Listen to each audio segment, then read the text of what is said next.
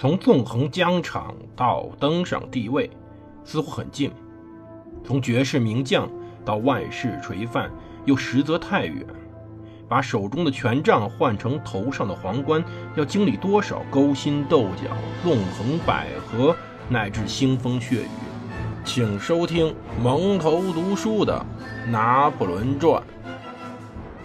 欢迎大家收听蒙头读书，大家好，我是胡蒙，这里是我们的《拿破仑传》，我们接着讲拿破仑远征俄国的故事。在博罗基诺之战结束以后，拿破仑。参观后战场以后，登上了救赎山。跟他一起登上救赎山的士兵看到了城市，他们高呼着“莫斯科，莫斯科”，重振精力，开始向山下行军。而此时，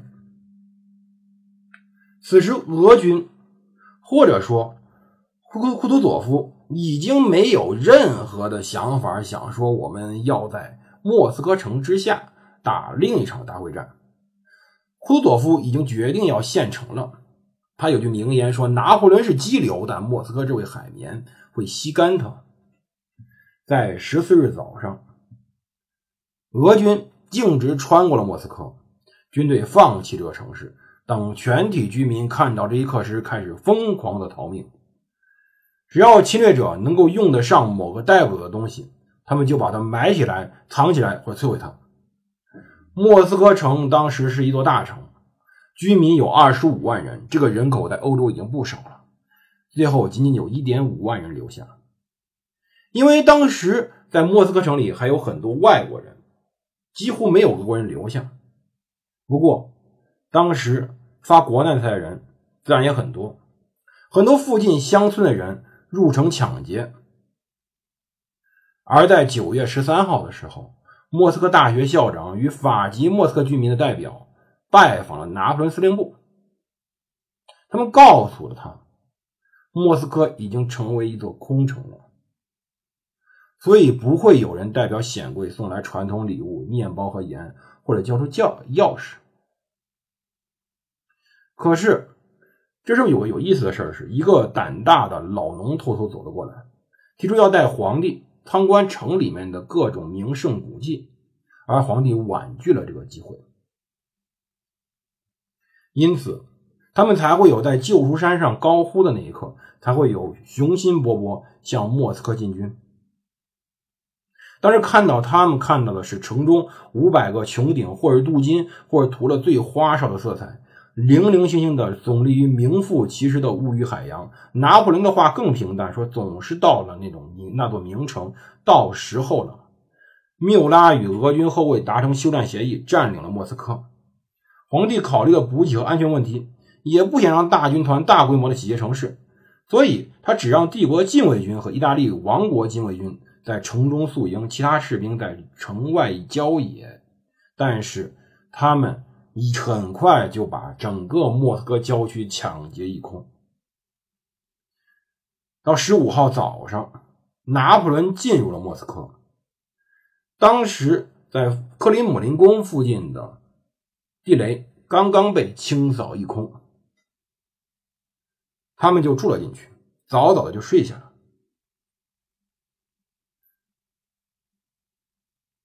当时这座城市非常的大。为拿破仑提供了一切可以提供的东西，所以他过得很安逸。他还专门写信给了自己老婆玛丽路易斯。可是，突然事情急转直下。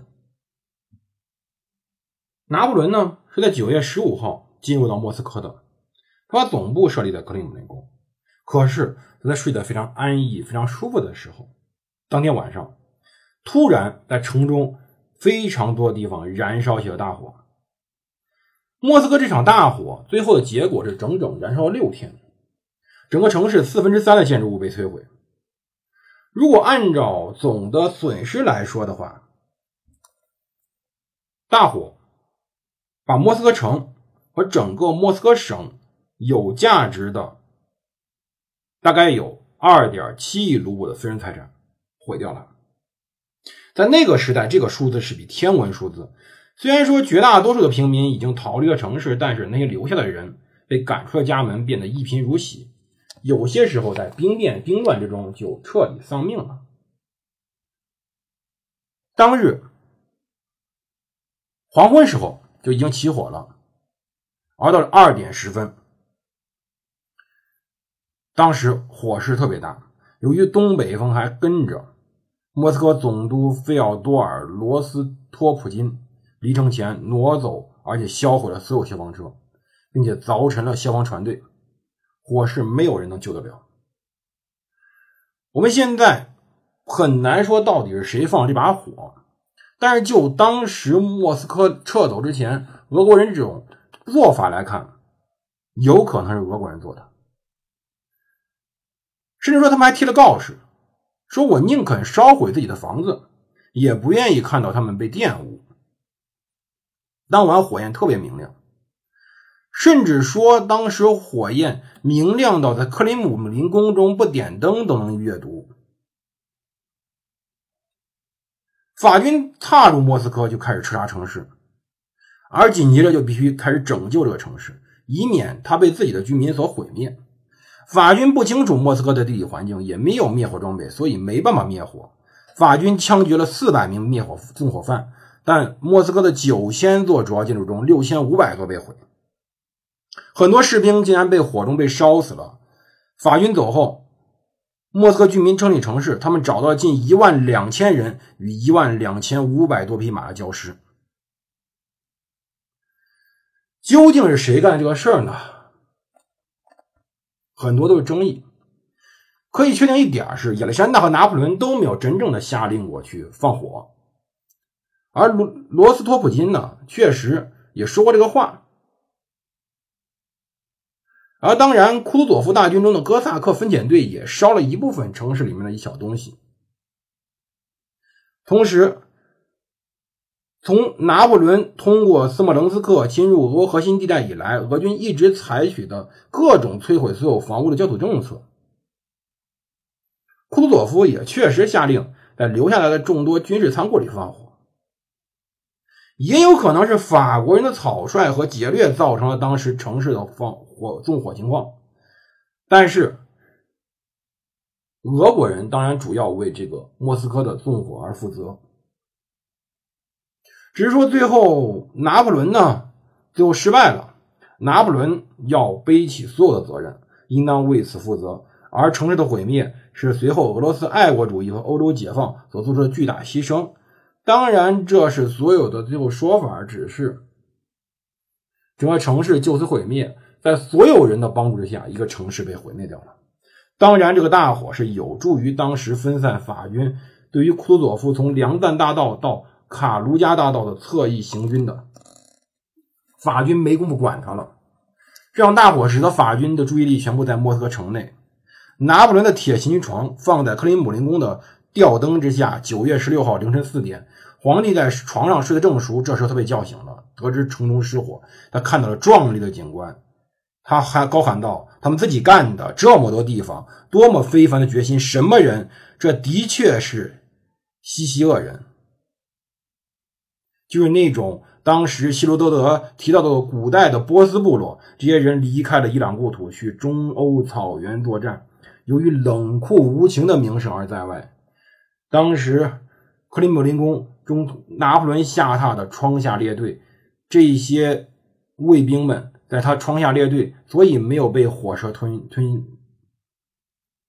当时，卫兵不够称职，竟然有一个火炮卫队在克里姆林宫拿破仑的下榻处窗下列队，所以当时拿破仑没有被炸死，简直是太幸运了。贝尔蒂埃、缪拉、欧人。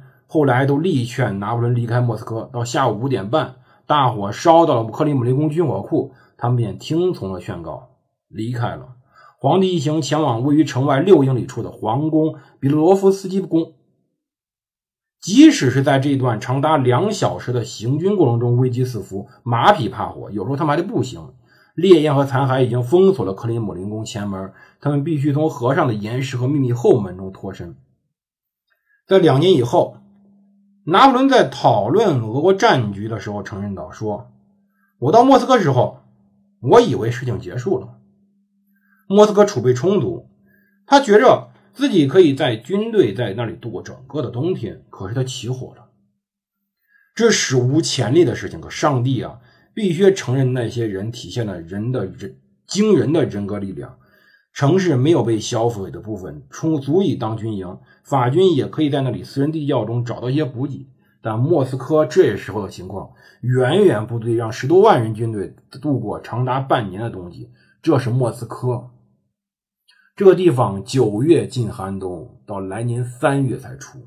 马匹饲料不够，法军得用桃花心木家具和镀金框窗来生营火，士兵们很快都只能靠腐烂的马肉为生。